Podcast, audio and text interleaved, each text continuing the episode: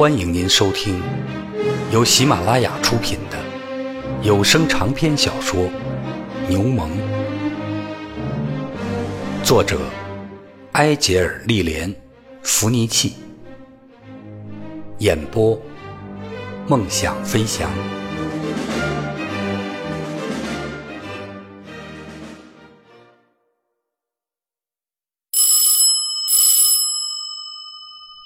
当亚瑟按响维亚波拉大街那幢豪华住宅的门铃时，天早已黑了下来。他想起自己一直是在街上游荡，但是在哪儿游荡，为什么，或者游荡了多长时间，他一无所知。茱莉亚的小厮打开了门，哈欠连天。看着亚瑟憔悴而无表情的脸，他意味深长地咧嘴笑笑。少爷从监狱回到了家里，竟像一个烂醉如泥、衣衫不整的乞丐。在他看来，是个天大的笑话。亚瑟走到楼上，遇见走下来的吉彭斯，他板着脸，摆出一副高深莫测、不以为然的神态。亚瑟试图低声道一句晚安，然后从一旁走过去。但是吉彭斯这个人，要是觉得你不顺他的心，想从他身边经过，他可是不依不饶的。先生们都出去了，先生。他带着挑剔的目光打量亚瑟凌乱的衣服和头发。他们和女主人一起参加一场晚会，大概要到十二点才回来。亚瑟看了看手表，现在是九点钟。哦，行啊，他还有时间，有的是时间。我的女主人要我问你是否愿意吃点晚饭，先生。他还说希望你能够等他。因为他特别希望今晚和你谈一谈。我什么也不想吃，谢谢你。你可以告诉他我没有上床。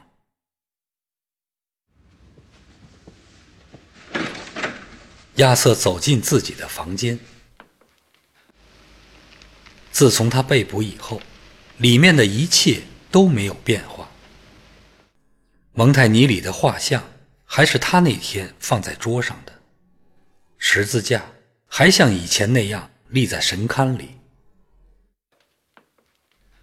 他在门口站了一会儿，侧耳倾听，但是宅子里静悄悄的，显然没有人会前来打扰他。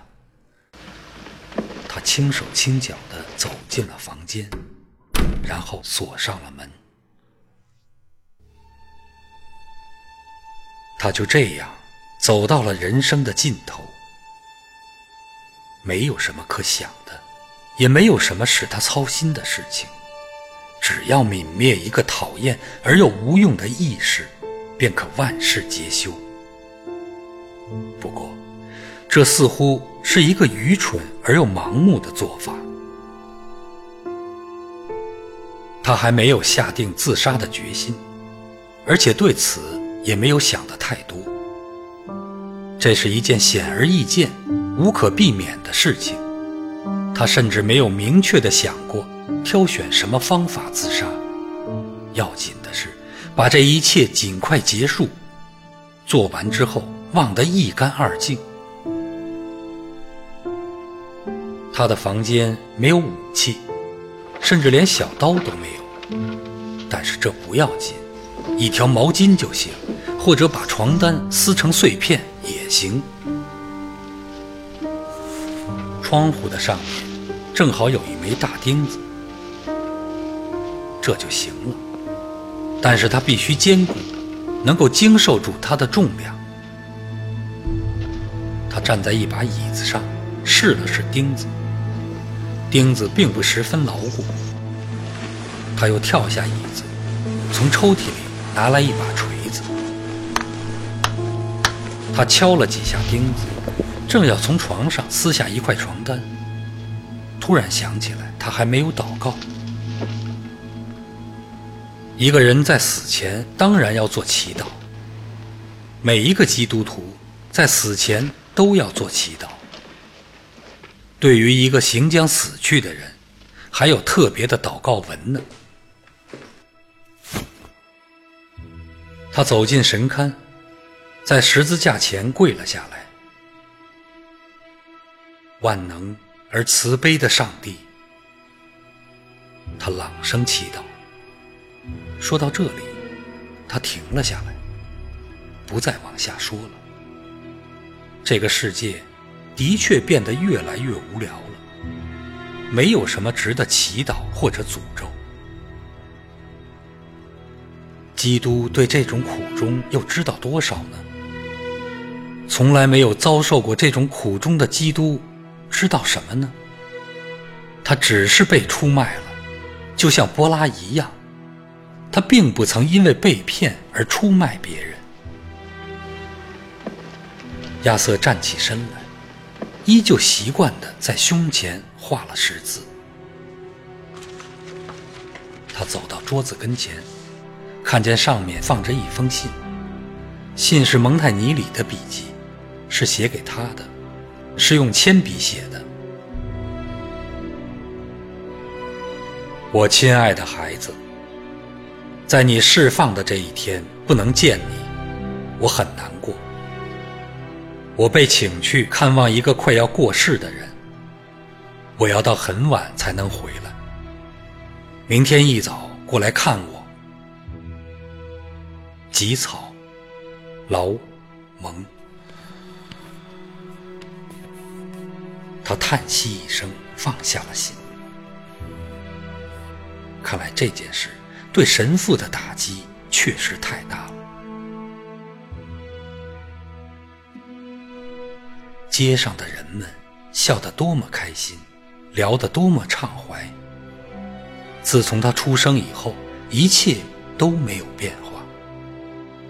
至少他周围那些日常繁琐的小事，不会因为一个人、一个活人死去而变化。一切都像从前一样。喷水池的水还在溅荡，屋檐下的麻雀还在叽叽喳喳。昨天是这样，明天还是这样。可他已经死了，一了百了的死了。他坐在床边，双手交叉，抓住床头的栏杆，额头枕在胳膊上。时间还多的是，他的头疼得厉害，一切都是那么乏味，真是一点意思都没有。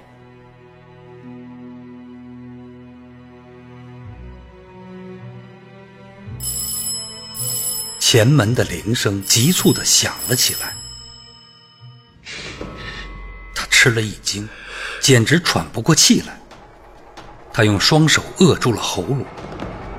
他们已经回来了，他却在这里想入非非，任由宝贵的时光流逝。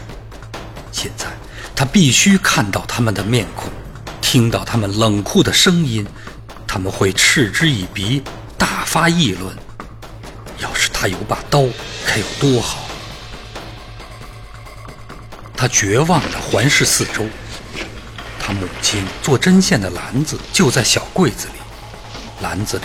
当然会有剪子，它可以绞断一根动脉。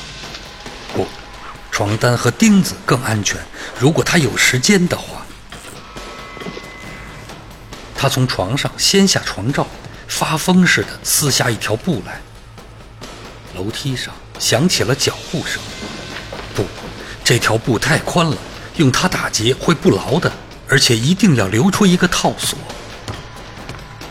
随着脚步声越来越近，他的动作也越来越快，血液撞击着他的太阳穴，并且在他耳朵里嗡嗡作响。快点快点哦，上帝呀，再给我五分钟吧！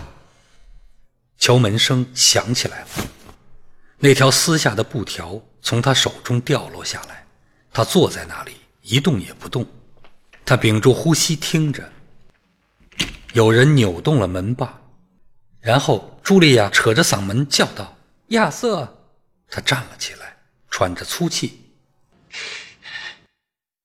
亚瑟，把门打开，我们在等着呢。他捡起撕坏的床罩，把它塞进抽屉里，然后匆忙把床抚平。亚瑟，这一次是杰姆斯在喊门，而且有人在不耐烦地扭动门把。你睡着了吗？亚瑟环视屋子，看见一切都已藏了起来，然后打开了房门。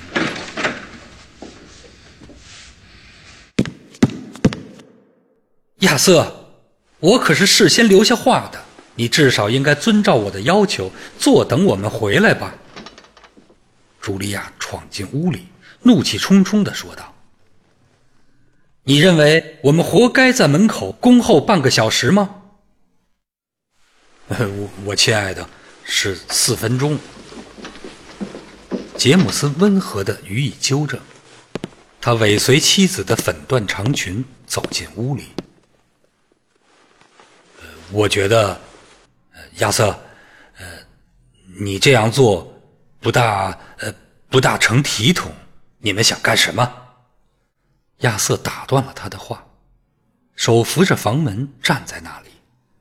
他就像是一只困兽，偷偷的看看这个，又偷偷看看那个。但是杰姆斯反应迟钝，茱莉亚又在气头上，都没有注意到他脸上的表情。伯顿先生为他妻子拉过一把椅子。自己也坐了下来。他小心翼翼地在膝盖处扯直他那条新裤子。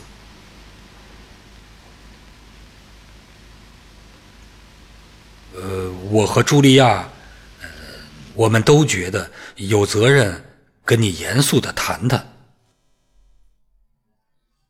今天不行，我太不舒服了，头疼。嗯，改天吧。亚瑟的声音有些异样，含含糊糊的，他神情恍惚，说话前言不搭后语。杰姆斯吃了一惊，四下看了一下。“你怎么了？”他着急的问道，突然想起亚瑟来自那个传染病的温床。“我希望你不是得了什么病，你看上去很像是在发烧。”胡说八道！茱莉亚厉声打断了他的话：“他只是在装腔作势，因为他羞于面对我们。过来坐下，亚瑟。”亚瑟慢慢的走过去，坐在床上。“嗯。”他疲惫的说道。伯顿先生咳嗽了几下，清了清喉咙，捋了捋他那已经够整洁的胡子。然后再次开始道出那番经过准备的话来。我觉得我有责任，我负有痛苦的责任，跟你严肃的谈谈你这种离经叛道的行为，结交嗯那些无法无天、杀人越货之徒，以及嗯那些品行不端的人。我相信你也许。只是糊里糊涂，而不是已经堕落了。他停了下来。嗯，亚瑟又这么说道。哎，我不想难为你。杰姆斯接着说道。看到亚瑟那副疲倦的绝望神态，他不由自主的缓和了一下语气。我十分愿意相信你是被坏伙伴引入了歧途，因为你年纪轻轻，缺少经验，还有，呃，鲁莽，以及呃，你具有一种轻率的性格，我怕是呃从你母亲那里继承下来的。亚瑟的目光。缓缓地转到母亲的画像上，然后又收回目光。他没有说话。我相信你会理解的，杰姆斯继续说道：“我们这是一个为人推崇的家庭，要我收留一个在大庭广众之下辱其门风的人，是绝对不可能的。”嗯，亚瑟又重复了一遍。行了，亚瑟。茱莉亚厉声说道：“她啪的一声合上了扇子，然后把它放在膝盖上。除了嗯这么一下，你就不能行行好，说点别的什么吗？”当然了，你们认为怎么做合适就怎么做。”他慢吞吞的说道，身体一动不动。不管怎样，都没有关系。没有关系，杰姆斯重复说道，惊得目瞪口呆。他的妻子哈哈大笑，并且站起身来：“哈哈，没有关系，是吗？那好，杰姆斯，我希望你现在明白了，你能指望从他这里得到多少报答？我告诉过你，好心得不到好报。对一个投机钻营的女天主教徒和他们的……嘘嘘。”亲爱的，呃，不要计较这个，别胡说八道了，杰姆斯，不要感情用事了。我们已经受够了，一个孽种竟然充作这个家庭的成员，他该知道他的母亲是个什么东西了。我们为什么要负担一个天主教教士一时风流而养下的孩子呢？给，看看这个吧。他从口袋里掏出一张揉皱了的纸来，隔着桌子朝亚瑟扔了过来。亚瑟把它摊开，上面的字是他母亲的笔记，署名的日期是在他出生前四个月，是一封写给她丈夫的忏悔书，落有两个签名。亚瑟的眼光缓慢地移到这张纸的下端，绕过母亲的潦草签名，看到那个囚禁而又熟悉的签名——劳伦佐·蒙泰尼里。他凝视着忏悔书，看了好一会儿，然后他一言不发，折起这张纸，把它放下来。杰姆斯站起身来，挽起了他的妻子。行了，茱莉亚，就这么着吧。呃，现在下楼去，时候不早了。我想和亚瑟谈点小事儿，你不会感兴趣的。茱莉亚抬眼看看丈夫，又看看亚瑟。亚瑟正默默的注视着地板。我看他有些迷乱。当他撩起裙子的后摆，走出房间以后，杰姆斯小心翼翼地关上门，走回到桌旁他那把椅子跟前。亚瑟仍旧坐在那里，一动也不动，一声也不吭。呃，亚瑟，事情弄到这个地步，我感到非常遗憾。也许。你还是不知道他要好些，呃，可是，一切都已经过去了。我感到高兴的是，你表现的这样克制。朱莉亚，呃，有有点激动。女人总是，反正，我不想太为难你。他停了下来，想看看他的好言好语产生了什么效果。但是亚瑟仍旧纹丝不动。当然了，我亲爱的孩子，呃，这样的事情让大家都感到不愉快，我们对此只能保持缄默。我的父亲非常大度，在他承认失身以后，并没有和他离婚，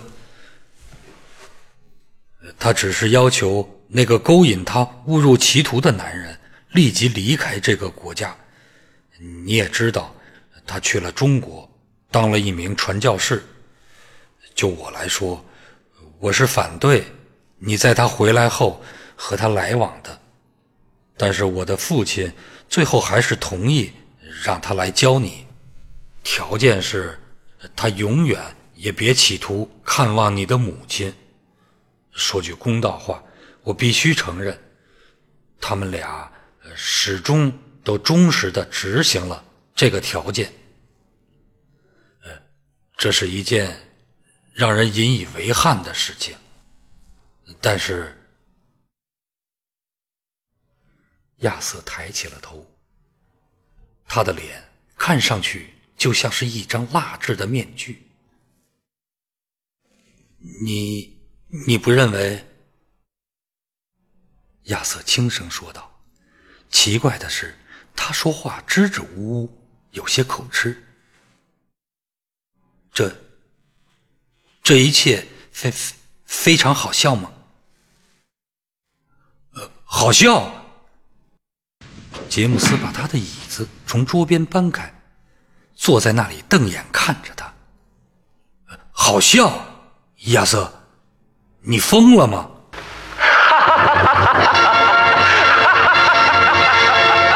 亚瑟突然仰起头，爆发出一阵神经质的狂笑。亚瑟，船运老板大声叫道，因为气愤而抬高了嗓门。你竟然这样轻浮，这让我感到太吃惊了。没有回答，只是一阵接着一阵的大笑，笑得那么响亮，笑得那么有力，以至于杰姆斯开始怀疑这里是否有比轻浮更严重的事情。活像个歇歇斯底里的女人。喃喃地说道，随即转过身去，鄙夷地耸了耸肩膀，并在屋子里不耐烦地踱来踱去。真的，亚瑟，你比茱莉亚还不如。好了好了，别别笑了，我可不能在这里等上一整夜。亚瑟对于抗议或者规劝不再顾忌，他只是放声大笑。不停的笑着，杰姆斯终于停止了气急败坏的踱步。岂有此理！你显然是激动过分了，今晚已经失去了理智。如果你这样下去，我就没办法和你谈事情。明天吃过早饭以后来找我吧。现在。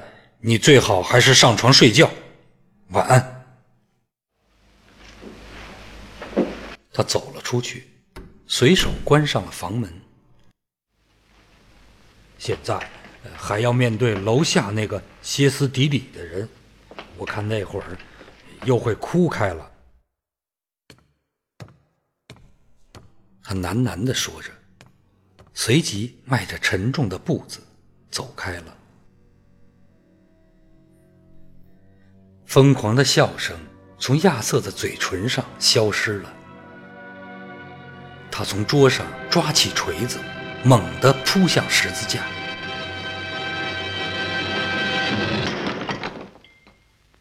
随着轰隆一声巨响，他突然清醒过来。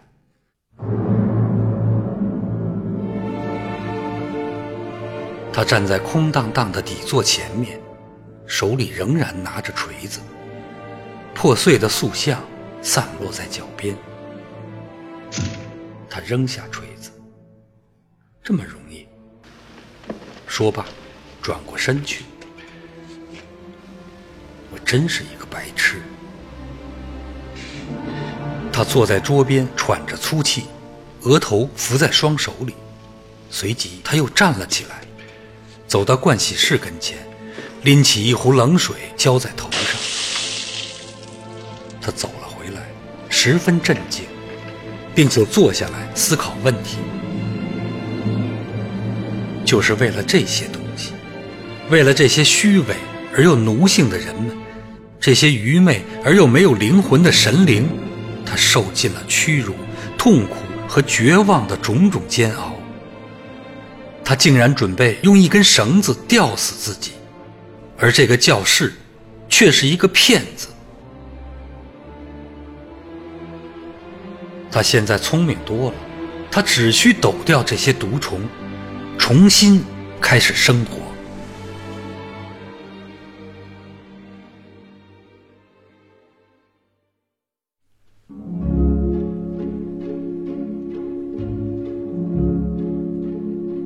听众朋友，本集播讲完毕，感谢您的收听，再见。